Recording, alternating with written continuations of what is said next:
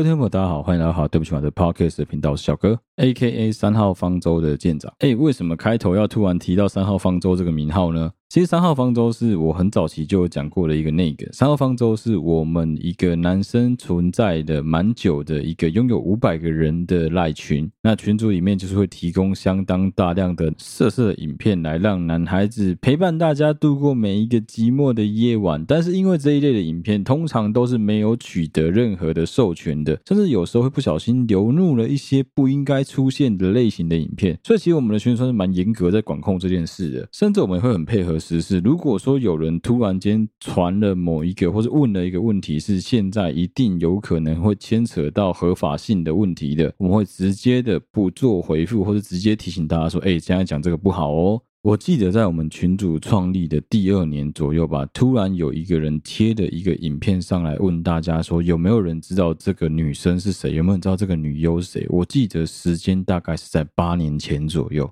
群组里面突然有人传了一段影片上来，问大家说有没有人知道这个女优是谁？好，当时这一个人所截取的是 TEK 零六七里面的片段，就如果说知道我在讲什么话，就知道我在讲番号了。那个时候我看到这个女生的时候，我就想说，干，她长得有点像有田才野香的。顶配版啊，但是那个胸型看起来一点都不像有田彩香。好啦，对不起啦，我先道歉哦。这一集的开头会相当的成人哦。哎，对，没错，我们今天开头就是要来聊一聊山上优雅这一个女优的成功。那个时候我看到这个女优的时候，我想说，哎，干，她长得蛮特别的，长得蛮可爱，但是看起来应该也是有大盖鬼啊。其实八年前她刚出道那个时候，对于整个 AV 的生态圈来说，算是投下了一个震撼弹，因为同时期差不多就是。S One 已经开始称霸天下的时间点。S one 就是现在最大的丰田娱乐底下旗下最大型的片商 S one 娱乐啊，讲这个很多好像很多人不知道，没关系，但你就我讲几个女优你就知道了，好不好？吉泽明步、苍井空，后来的明日花绮罗，现在的山上优雅，三进三出正要挑战四进四出的 RION 与都宫子晚或是安斋拉拉，同一个人啊，对，他们通通都来自 S one 娱乐，甚至是后来跳出去的天使萌、新有菜，以前的桥本有菜，他们全部来。是 S One，你就知道说 S One 的阵容有多庞大。S One 就是有可爱的，有巨乳的，有各方面每个男生喜欢的类型。他们真的就是有办法能够组 A B 界的复仇者联盟，就是一个这么强的公司。所以，因为在这样子的公司的 push 之下，就很自然而然的把三上悠亚推向了一个非常屌的顶点。而且再加上说，日本其实是很喜欢原艺能人这一个角色，的你以前曾经是明星、偶像，或是任何的相关的演艺圈的工作的工作者，转行来当偶像明星，或转行来当所谓的 A B 偶像明星这个角色的，是他们非常非常欢迎的。也因为这样子的关系，所以山上优雅光是他的出道作品，那个片酬就足以让他买下东京世田谷区的一个公寓，你就知道那个干有多可怕。东京世田谷区在哪里？可能很多人不知道。那你有总该有听过下北泽了吧？简单说，世田谷区就相当于我们台北市的天母区这样子的一个非常高级的区域，它就在涩谷的隔壁而已。第一部片的片酬就足够买下一栋它基本上在 SKE 四十八的时候绝对想都没有想过能够买到的房子。再加上说，他第一年就拿下 DMM 的三冠王嘛，就是成人赏、女优赏还有新人赏，他全部都拿到了。所以基本上，我相信在这样子的一个加持之下，你很难不去注意到这样子的一个女优。除了极少数喜欢那种非常非常骨感系的女孩子之外，我相信基本上三上优雅应该是一个非常泛用型的女优了。再加上说，他的同门师姐明日花绮罗有把很多，我相信一定有教导他相当大量的包装自己、行销自己，还有创立副品牌的这些技巧，所以他也拥有了大量的服装品牌，也拥有了彩妆品牌，还有好几个内衣品牌，就跟明日花绮罗一样。因为这样子的关系，所以他选择在今年的八月份即将要隐退了。好了，还有另外一个他隐退的原因，应该是因为他刚好最近跟一个日本的 YouTuber 搞在一起。那 YouTuber 就是对他来说，相对于三上悠亚的年纪而言，这个 YouTuber 绝对是个小奶狗。好，金钱的诱惑没了嘛？因为基本上他现在可能光靠副业，一年就能够赚进年收入就能够两亿日元，他也不需要再靠 AV。另外一方面是，他也得到了他想要的名，得到了他想要的利，也得到了他想要的爱情。这样子的条件底下，当然就是最适合隐退的时间点。啊，对不起嘛，开头还是一样，我必须要再花点时间道歉。一下，老实说，我觉得应该对于年纪跟我差不多的男生来说，山上优雅绝对是一个 AV 女优偶像化最佳的指标之一。那其实原因也很简单，就人家原本就是偶像出道的艺人啊，所以其实他相较于比他早期或是跟他同期的其他 AV 女优来说，他对于如何当好一个偶像这一个角色，如何经营好一个偶像的本质这件事情，他是掌握的非常好的。其实，在做这一集节目。目的开头这个部分收集素材的过程中，我是做的蛮痛苦的，因为干鸟，我就他妈的包皮发炎哦。啊，包皮刚割的一个男生，必须要去找所有山上优雅历朝历代的影片来看，但是你什么事都不能做，你看那个会有多憋。好了，我们还是要鼓励大家，如果说预算允许的话，是希望大家能够去多多支持他们的正版产品。但是就像是 Pornhub 跟 OnlyFans 他们所做过的调查一样，你要一个男生去掏钱购买色情影片，其实是件非常困难的事情。基本上古今中外皆是如此。所以其实尽管我的硬碟里面躺着山上优雅历朝历代以来八年的所有作品，好了，但是我得坦白的说，我也不见得每一部都是有花钱购买的，这个我必须要先澄清，也必须要先道歉一下。好，总之呢，最近几天他的最新的一部所谓的隐退作出来了，就是 SSIS 六六三。这一部作品，基本上我个人认为他已经没有什么高的价值，因为就是你就看到一个女生很完美，但她脱掉衣服之后，她就是在表演，你就觉得说有一种很强烈的虚假感，你可以感觉出来，她人仍然很。敬业仍然很卖力，但是你也可以完全的感受得到，这一个人事实上是做的非常力不从心的。这也是为什么很多人以前一直在嘴宇都宫直丸的一个理由，就是他基本上也是一个完全没在跟你演，就是我从头到尾连演都懒得演的那种类型的面瘫女优，导致很多人就会讲说什么啊，虽然身材很暴力啊，就奶大的没有一个比他正，脸正的没有一个奶比他大，但是基本上你看到他就是他妈一条死鱼，你会完全没有任何实用度可言。我觉得走到后来几部作品的山上优雅也差不多。山上优雅自己在这一部的隐退作里面有讲到，他目前就是一个月只拍一部 AV，一个月只会跟男优一起合作一次。那通常他们这个 AV 拍摄是非常紧凑，有可能是一天，有可能是三天到五天。但是以他的通告的量，我猜应该是一天以内必须要完全的拍完。老实说，我们也没有办法去揣测他个人对于这件事情的喜好程度。但是对于他们来说，毕竟那就是个工作，那是个表演，而且。也就像是山上优雅自己在他自己的这一部隐退作前面那个长达快要十分钟的访问里面有讲到的，他就讲说他在其他所有的作品上面，杂志也好，写真也好，他都没有在脱衣服的，都是为了要拍摄 AV 这个作品，他才会有必须要坦诚相见的时候。我相信他没有讲出来的话，大概就是这是。对他目前而言，应该是蛮困扰，也蛮想解决的一个问题。这也是为什么，就是你赚够多了，你当然可以好好的隐退啊。那针对有一些人会去故意偷臭山上优雅，说他在以前 SKE 四十八时期那个训练生十三岁、十四岁叫鬼头淘菜那个时候的样子，拿过来比对，拿过来凑，拿过来算，说哦，那根本就是两个人啊，判若两人啊，什么以前长这样子，对不对得起自己的低潮啊之类这种话，我只能说干，那你们真的是蛮瞎的。你难道没有听过什么叫女大十八变？你难道没有遇过那种国小的时候在班上非常不受欢迎、默默无闻、长得又不好看的女生，突然间去参加同学会，发现说：“干你谁啊？怎么这么正啊？”我相信，就算你自己在现实生活中没有遇过这样子的东西，你也曾经在抖音干片里面看过类似的桥段吧。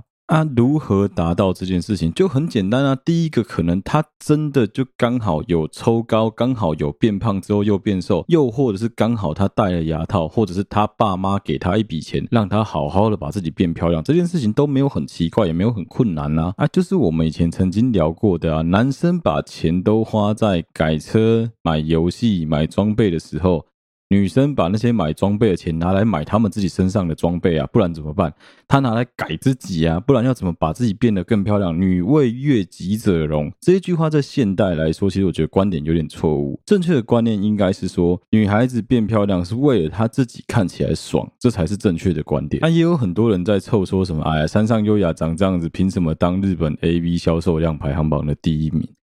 你自己去稍微研究一下山上优雅的 AV。如果你 AV 看够多的话，你就会知道说，一个演员的演技认真与否，他对于自己的妆发打扮各方面的要求，还有再加上说他对于自己偶像能力的培养，跟粉丝们感情的互动感、话题性，这都会影响到一个 AV 女优的销量。其实就跟所有一般的电影偶像剧都一样啊。为什么之前有一些台湾的成人影音平台会故意想要找邓家华来拍片，然后再拉一个什么那个叫什么 AV 什么杨丞琳是吧？就找他来说什么，他要跟他合作，周边他发现说干是超胖版的杨丞琳，那这也是一种互惠下的人气互洗啊，就是因为有这个话题，有这个热度，大家就会喜欢看，大家就会想看，所以就因为这样子的关系，让他有一定的销售热度啊。其实我觉得讲到山上优雅隐退这个话题，可以顺着往下讲另外一个目前在台湾，我个人觉得也莫名其妙像是象限级的存在的一个啦啦队女神，就是继圈圈果果梦洁之后最新的林香嘛。很多人都在讲说啊，干林香到底凭什么？林香香不香？我跟你讲，林香还真的蛮香的。你要问我说哦，林香你可以吗？干我怎么可能跟你过说不行啊？我跟你讲，那些会讲说什么林香我不行的男生，你们真的是给我扪心自问，摸着你的老二好好再想一想林。香，你到底可不可以？不要因为你的人生中没有机会遇到一个像林香一样把自己整的打扮的这么漂亮的女生，你就在那边讲说什么啊？怎么我拢袂使啊？无迄个拢袂使啦，干迄是你无拄着尔啦。干你娘！有时候我们这些男生真的是多标仔，就我自己也是啊。有时候我会讲说什么哦，哪个整妹可以，但是谁谁谁我又不行，就很常有这个问题出来啊。我觉得林香根本没有什么问题，林香真正的问题出在哪里？林香真正的问题出在于他的经纪公司让他曝光度太高了，导致有很多人觉得非常的疲乏。你会最常在林香的留言底下看到的，已经不是他谁了，你会最常看到的是怎么又是林香？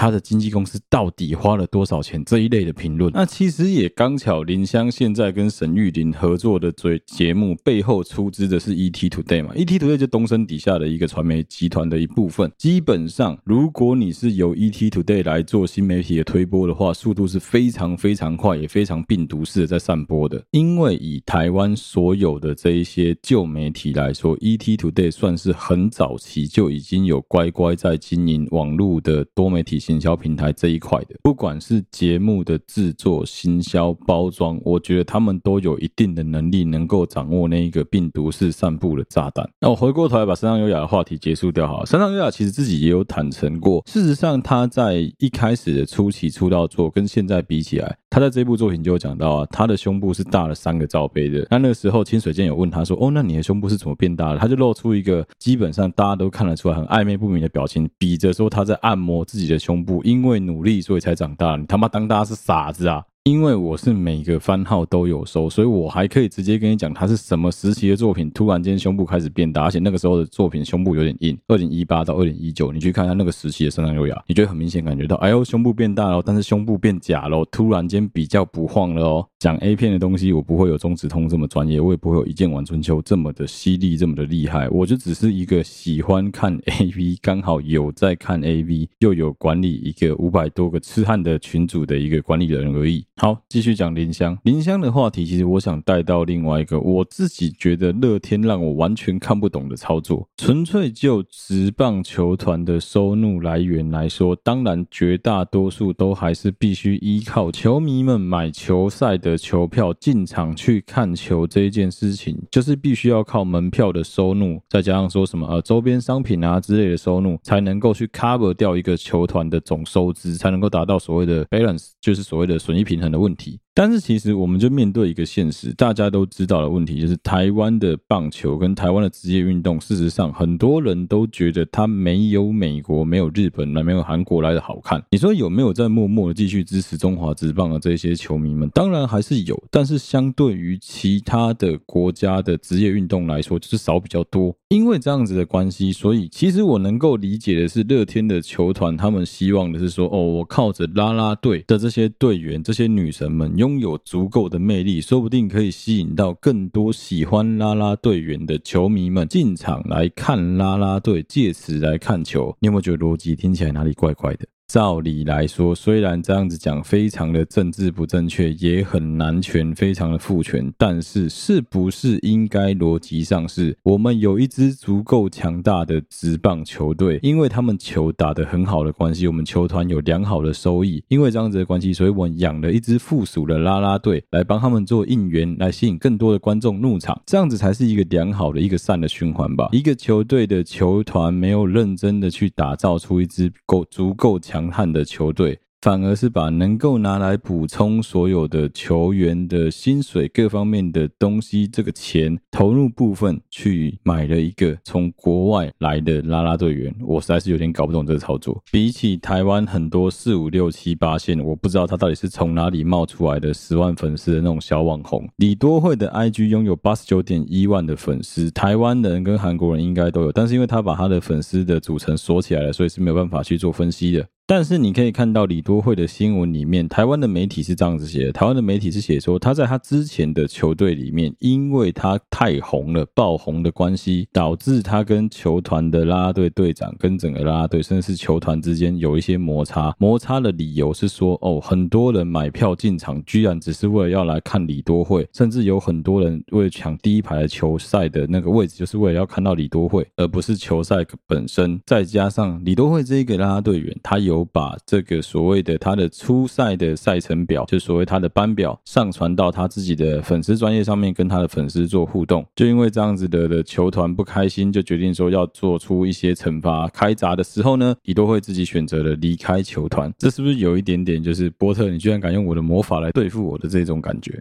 我不会讲说什么一日球迷有什么不好，我也不会讲说什么啊，你干你去看职棒就是专门只是去法香区有什么不好，因为讲白了，最后这一些门票的收入仍然会怒到球员的口袋里面，仍然会帮助球团去成长、去茁壮。而且找一个有话题的人来加入台湾的啦啦队也好，加入台湾的职棒也好，都是一个新形态的宣传手法。而且也表示说，台湾的职棒有慢慢的在迈向国际化，不再只是画地自限，自己玩自己的。之前有一些人会臭说什么啊，干台湾打那个世界棒球经典赛的时候，啦啦队员的强度比那些职棒球员还要更强，强很多。白痴吗？人家在认真练球，好不好？不一样，完全不同的世界。人家认真练球，认真打球，这些啦啦队员是认真跳舞。认真想怎么会一样？你不能期待所有的运动明星都想办法把自己娱乐化，想办法把自己大众化，这是非常难的一件事情，也不太可能。除非说今天他在他的本业上没办法获得应得的薪资，导致他必须要靠他的副业，必须要靠卖萌，必须要靠装可爱，必须要靠上一些奇奇怪怪的节目，才能够让自己达到自己的收支平衡，让自己。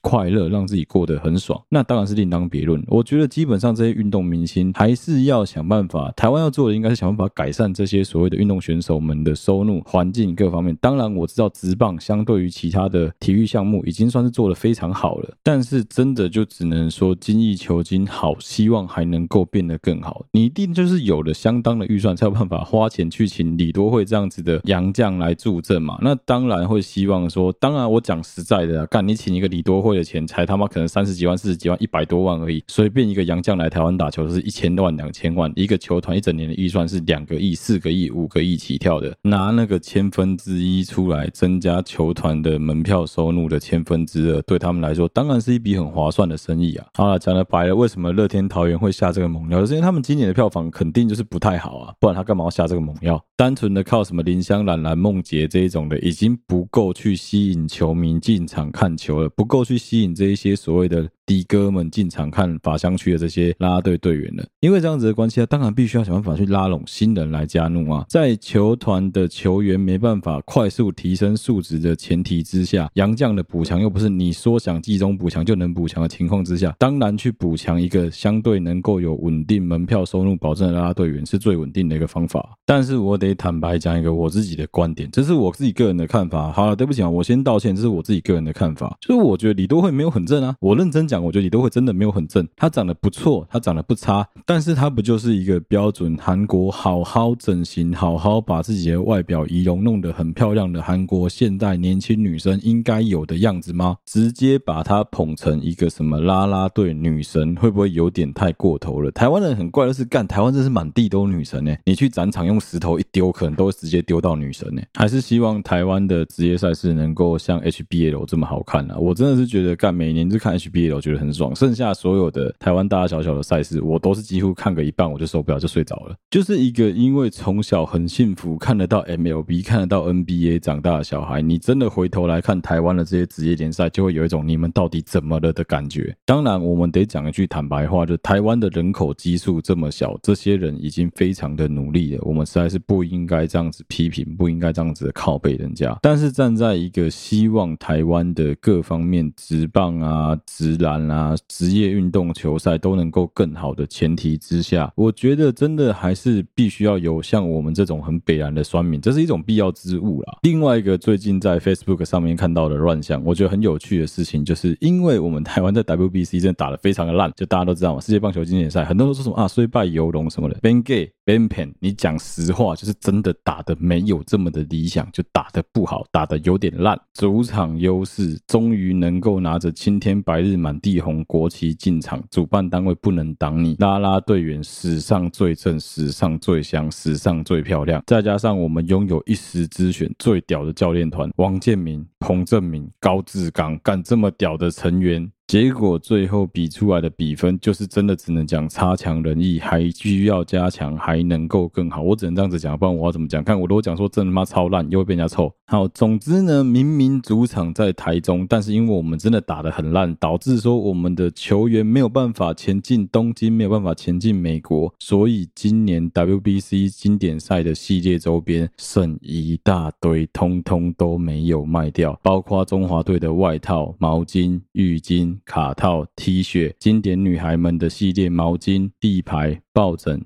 L 夹球员的背号球衣、背号 T，教练的摇摇头公仔，通通没有卖完，我就会有一种干到底发生什么事了的感觉，你知道吗？这些人就很像是每年 NBA 的冠军赛，两支球队，不管是以前的奇勇大战、勇士大战都好，如果勇士获胜了，骑士队所生产的所有这些冠军商品，通通只能销毁，一样的道理啊！我这个厂商真的是直截了当、简单暴力的撩几口袋赛，干真的是撩几口袋赛。这完全没得讨回来，这种时候就只能讲一个很好笑，就是你只能期待下一届的 WBC 世界棒球经典赛，台湾队的制服没有太大的改动，这些东西可以吞出来继续卖。刚有讲到那个啦啦队员的什么立牌啊、手环啊、应援毛巾之类，我跟你讲，热门都卖光了，就是什么圈圈、铃香这种都卖光了，剩下来都是一些不好意思，只有比较支持职棒才会有听过那些啦啦队员们的商品还没卖光。那说真的，这也是没有办法的事情呢，就是一定会有人的东西比较快热销，有些人东西比较晚卖掉，这个是一定的，就是人气的不同嘛。啊，简单讲一下我的结论，就是我觉得基本上我不认为李多会有比台湾这些啦啦队员漂亮多少。我觉得台湾现在线上的几个啦啦队员，除了有一些真的年纪稍长之外，就算年纪长也还是很漂亮啊，就是每一个都有自己的特色，也都蛮厉害的。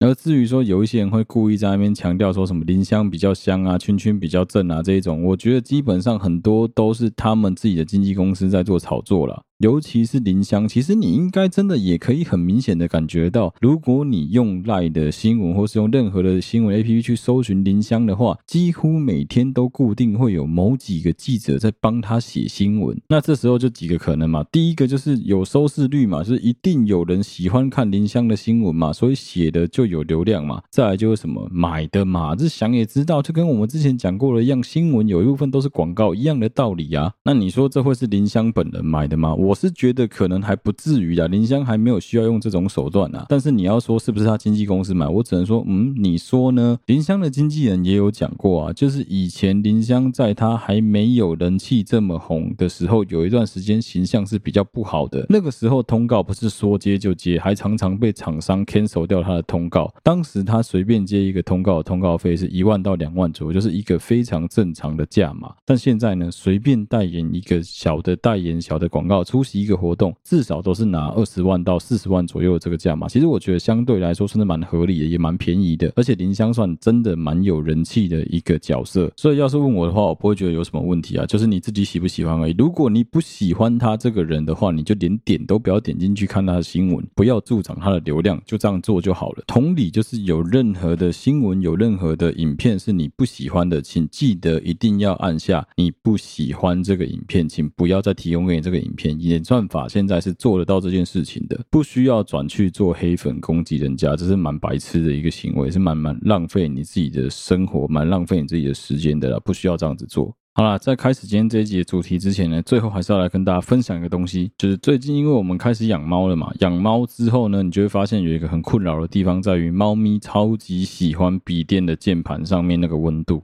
我有两台笔电，一台是很早期、很早期买的 ASUS，经过了中硕性性能提升，把它里面的硬碟换成 SSD 之后，基本上又可以再战五年左右吧。但是因为它上面的那个键盘膜的关系哦，被我家的猫咬烂，干直接整个撕毁。其实对于我这种靠笔电来工作的人来说是非常非常困扰的。另外一个就是我自己现在目前在使用的这台 MSI 的电竞笔电，因为我们有两只猫的关系，刚好就一只猫站在 ASUS 上面，一只猫给你坐在 MSI 上面，就两只猫在轮流帮你打字跟自己聊天，真的超级烦的。平常撸一撸猫就算了，当你要认真工作的时候，你真的会有一种干我好不想做事哦，我就乖乖在这边撸猫就好了，会有一种被猫影响你一辈子的感觉。好，反正在这边要讲一个很无聊的小常识，我相信应该有很多人知道，但是也有可能有一些人还不知道，就是你的笔电上面一定会有一个滑鼠的触控板，对吧？那要如何快速的开启或关闭你的触控板呢？如果你跟我一样是使用 MSI 的笔电的话，快速键其实 FN 加 F3 这个快速键就可以直接做切换了。我一开始在网络上查的时候，我连这个笔电上面的功能到底叫什么名字都不知道，我连它叫触控板我都不知道，所以还有花了很长一段时间查，查到了之后呢 Windows 教我的所有教学方式都没办法顺利的把 MSI 的这个触控板关掉。最后我是想到说，干，那我就打关键字，我打厂牌，我打 MSI 笔电触控板，它就马上跳出来说，哦，就是 FN 加 F3，就把它关掉就好了。现在我终于可以完全不用管我家的猫用它那个白烂的肉掌或者它尾巴上面一直故意甩我的触控板，导致我的荧幕啊切来切去啊，或者说我跟我老婆在看剧的时候，因为最近好像是手机版的 Netflix 跟 Disney Plus 连在电视的时候，透过那个电视转接器会有点不稳定，所以我们都改用。笔电在播放，而、用笔电播放就有个问题是，猫咪看到你的笔电在播东西有温度，它直接跳到上面去晃你的触控板，导致荧幕会一直跳来跳去。简单来说，就是猫咪会当你的播放师啊，一下帮你按暂停，一下帮你按下一集，一下帮你按快转，一下帮你按后退五秒，就很想揍他们。那为了避免影响家庭的和谐呢，还是乖乖 FN 加 F 三个七锐哈，就是做那个功能键跟 F 三做切换之后，就可以把触控板关掉了。好了，今天这一集啊，其实还是有一个我本来想要聊的核心主题。那既然是时间剩下不多，那我们就来简单的聊一下就好了。你有没有碰过有朋友在他在谈恋爱的过程当中，你会一直觉得这个人很精明、很干练，好像什么事情都能够做得很好，是一个标标准准的完美主义者。你会对于他的品味、他的风格、他工作的态度、他各方面的能力都激赏不已，就觉得说这个人就是你的人生典范，甚至觉得说你想要以他为目标去生活、去前进。但是这样子的人，往往在他突然间跟另另外一半分开、分手，或是任何的原因导致说他突然间恢复单身之后，你会突然间发现这一个人变得没有以前这么聪明了，变得很迟钝，而且那个笨又不像是说什么哦，因为失恋的关系伤心过度所以变笨，比较像是好像突然间失去了所有的能力，被剥夺了一样，你就会有一种哈怎么会这样子的感觉。我也是最近才突然间对这件事情有所体悟，因为刚好我周围的一个非常精明干练的朋友。跟他的另外一半在最近分开了。那从他以前呢，已经做到一个主管级的职位，非常的有自信，甚至是整个人的眼神散发出来的光芒，就是老娘老子对自己非常的骄傲。你们放放心吧，天塌下来都有我挡着。这样子的人，在一夜之间，突然间从才华洋溢、很会写诗的诗人，变成了就是行将就木、跟尸体没有两样的诗人。哎，真的很扯诶，连最基本的从 A 点到 B 点，到底是要坐公车好，坐 Uber 好，坐计程车好，你他妈不会自己 Google 他妈的，连这种小问题都要问，你就会觉得干你娘！你以前不是他妈超 cam 咖，现在怎么变成个小低能啊？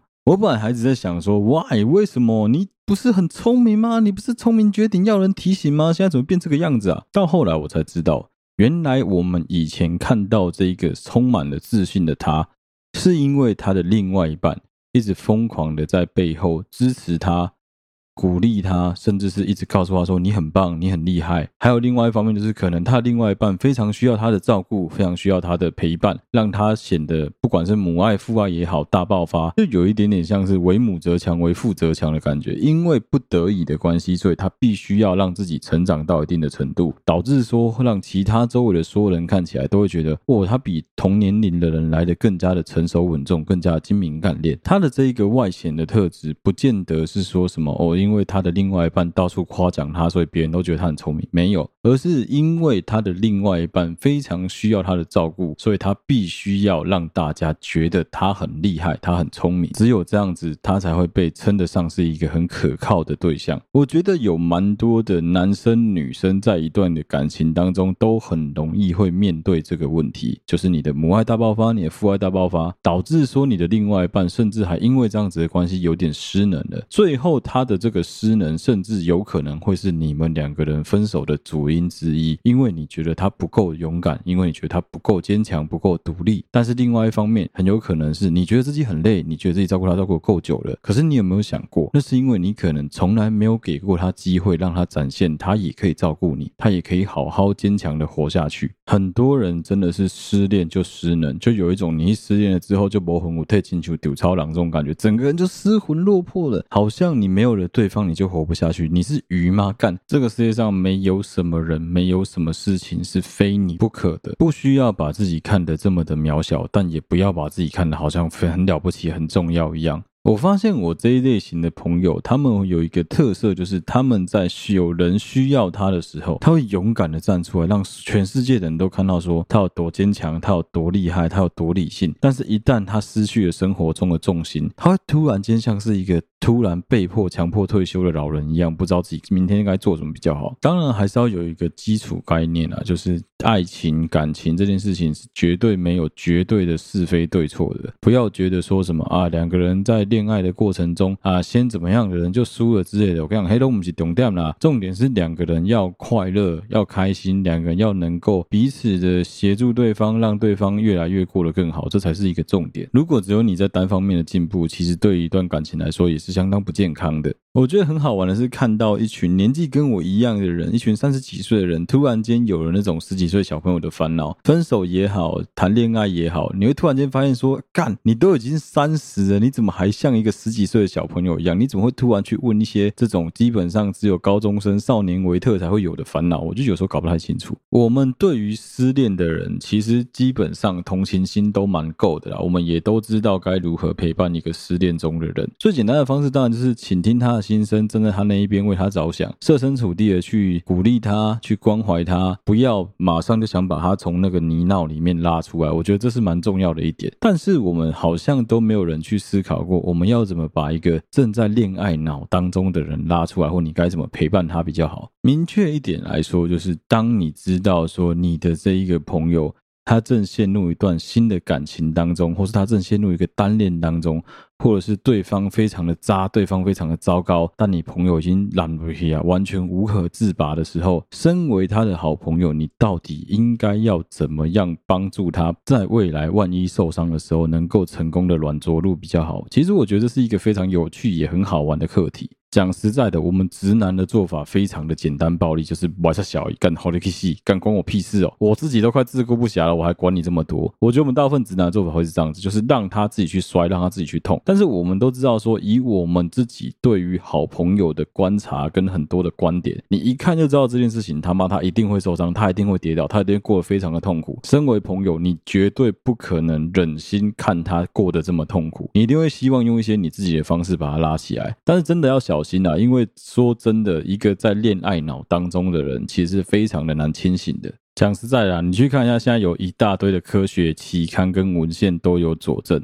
我们人呢，很容易在谈恋爱的过程当中，让你有脑中某一个负责参与你的奖励机制，让你的注意力、记忆、情绪有关联的大脑灰质，在某一定的程度上会减少，进而降低我们对于很多事物的敏感性。举个最简单的例子好了，就是很多人会讲说：“诶，我怎么好像在谈恋爱的过程当中会很容易兴奋，很容易晕眩，甚至是我对于我喜欢的这一个人，我超爱的这一个人的很多判断会扭曲。”什么意思？最常见的就是你会一直放大他的优点，干他奶超大的；你会去缩小他的所有缺点，明明他的脸就长得歪哥，但是干他奶超大的。很多人就有这种想法，甚至对于客观世界的知觉也会产生扭曲，因为你觉得干他脑超大的，所以其他他的一切事物都无所谓了。这是一个非常奇怪的现象，也是很多人会讲说什么干谈了恋爱之后智商会降低。有趣的是，这是真的有所本的，就是因为大脑灰质减少分泌的关系，导致说干你只鬼狼的狂，跟他空颠空颠这样子。那今天假设一个情况，当大脑中的这个大脑灰质慢慢的恢复了正常值之后。会发生什么状况呢？其实很简单啊，我们人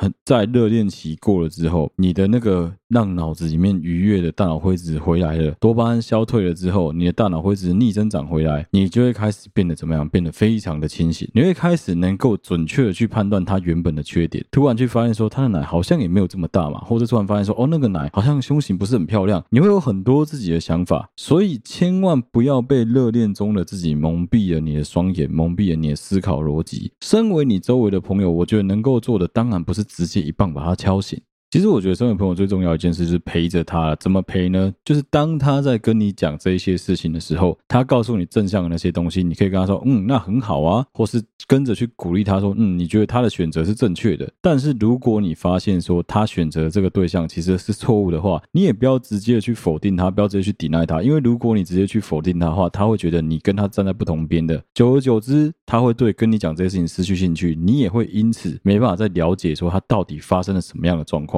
所以比较好的方式是什么？比较好的方式是，你可以拐个弯，告诉他不要直接对着他干，反而故意用一些应该、可能、也许、好像吧这一类的词汇，用模棱两可的方式来让他知道说，哦，好啦，我好像觉得不是这样子哦。但是你也不要直接的跟他对着干，因为你直接跟他对着干，等于是你想要剥夺他对于这件事情的认同感。他就是很喜欢他，他就觉得他奶很大，超爱他的。你要跟他讲，嗯，还好吧，好像没有很大，他就会告诉你说，没有，可能你找一个比较更大的给我看啊。人就只会因为这样子，最后就只会吵架而已。所以比较好的做法应该是，嗯，我觉得还可以啦，嗯，我觉得还行啦，你喜欢就好。当然，如果说在他哈的要死的过程当中，你不用直接去点出来说他另外一半有怎么样的缺点，但是你可以记下来，你可以等之后之后再告诉他说，其实你们有注意到，只是你们没有人有办法直接告诉他。以直男的角度来说，我们比较像是都是说我警告过你，我提醒过你，但其实我们有很多人连讲都不会讲，为什么？因为我就想说，关我屁事哦，让他自己去试试看嘛，感情是他自己要负担的事情。可是如果说已经有很多人都看得出来，哦，他的这一个男朋友是个他妈的渣男，整天只知道乱约炮，就是个约炮狗的话，那当然是要想办法阻止这件事情。要么你直接去警告那一个对象，叫他离你的朋友远一点；要么你直接把整件事情摊开来，跟他正面对决，直接告诉他。但是当然会有一个风险，就是伴随而来是他能不能够接受这一件事情。要么他选择接受这一切，然后慢慢的去否定、去放下去，用各种方式来解决这一切；要么他解决你这个人，他直接觉得说干你就是个破坏他感情的王八蛋。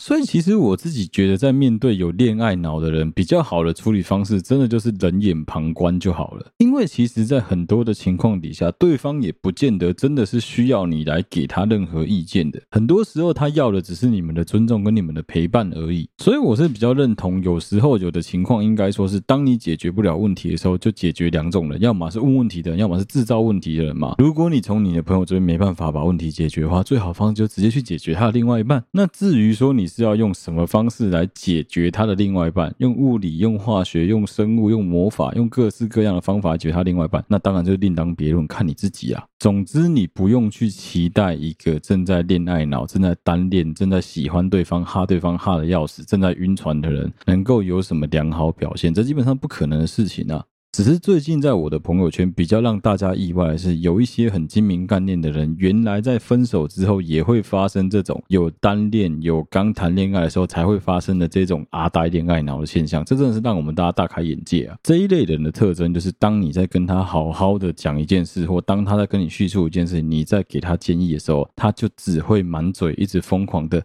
可是，可是啊。可是你就很想揍他，干你在可是杀小你娘，你哪来这么多可是啊？如果你的朋友是这一类的人，就是一直疯狂的在跟你可是来可是去的话，我觉得比较好方式，直接不要理他，也不要给他任何实质上的建议，因为这样只会把你自己气死而已。如果你们两个真的是关系非常好的朋友、闺蜜、战友，whatever 你们的关系，总之你们两个如果非常的紧密的话，我个人给你的良心建议就是不要理他，让他自己顺其自然的去发展整件事情。反正到最后他不行的时候，一定会哭你这个哆啦 A 梦拜。拜托你帮他一些小忙。还是要奉劝所有有恋爱脑的人，一定要记得一个原则啊，不要因为说对方给了你很多很开心、很快乐、很愉悦的那些享受，你就去忽视着对方的性格、价值观、观念、家庭背景、工作各方面对于你们两个将来的影响。因为一旦你有这些疯狂的行为，你有这些疯狂的想法的话，你们很有可能会被热恋这件事情蒙蔽了你的思考，甚至有可能你们会闪婚。闪婚的结果就是闪离婚。你在一开始都没有好好全面周全的去做思考、去做评估。虽然说去估量对方是一件很奇怪，是一件很现实的事情，但是你没有想清楚就跟对方交往，最后换来了往往就是啊，干人家草草结束，再不然就妈的，我怎么这么笨，我怎么那么蠢，我怎么那么傻，我干嘛要跟一个这样子的对象在一起？不是你笨，不是你蠢，不是你傻，是因为你都没有经过这种通盘全面的去考虑过，到底怎么样的对象才是最适合你的。一样老话一句啊，爱爱情里面不分对错啦，也没有说什么谁做怎么样的选择就一定是错的，谁做怎么样的选择就一定是对的。但是在你做出任何会影响你一辈子的决定之前，都会建议你用比较理性的方式。平常你是一个很聪明的人，你就应该用一个很聪明的方式来做出正确的判断，而不是选择冲动性的跟一个人交往之后再来后悔说啊，我怎么会这么笨，我怎么会这么傻。恋爱的感觉很美好，但是在那个愉悦的过程当中，人通常真的很容易没办法看到客观条件底下双方究竟适不适合。所以，真的还是希望大家在谈恋爱之前，稍微好好动动你们的小脑袋瓜，不要太过冲动，不要太过的急躁，免得最后受伤，到头来倒霉的还是你周围那些必须一直一路陪着你的朋友们。好，这一集后面有点鸡汤了，跟大家道歉一下。好了，对不起嘛，就太鸡汤了，好不好？总之就是干你娘的，妈的，该谈恋爱就谈恋爱，该分手就分手，看他不爽就不要跟他在一起，不要他妈就整天只会在那边恋爱脑，很白痴啊！分手了就没有什么，男生打手枪打一枪就好了，女生去好好哭一场。蔡健雅的歌很好用，好不好？没事，趁分手的时候多找你那些平常没机会聚在一起的朋友，好好吃个饭，好好叙叙旧，不要聊到自己分手的事情太多。等人家想问的时候，你再去提就好了，不要一直当一个烦人的人。你没有怎样，你很好，但就只是说你遇到了一个不懂得珍惜你的人，结果就是这样子而已。好，今天这集内容就到这边了，希望大家会喜欢。好，对不起，我的 Podcast 频道，我是小哥。如果喜欢我们的节目的话，欢迎到我们好对不起嘛的 Facebook 粉丝团或 Instagram 的粉丝专页上面按赞、追踪、留言，有任何最新消息都是上面发布。如果你使用的是任何一个 Podcast 的平台，都欢迎你在上面帮我们五星按赞、留言、追踪，并分享给你周围所有的朋友。现在好了，对不起嘛，跟睡了仍然在同步的增存字稿当中。如果你有任何的观点、任何的意见、任何的投稿，想要投稿到我们的小盒子的话，都欢迎你私讯到我们 Facebook 或 Instagram 的粉丝团上面，不管是我或是其他小帮手看到，都会帮忙做回复。再次谢谢大家收听，好，对不起，我的 Podcast 频道，我是小哥，我们下期再见啦，大家拜拜。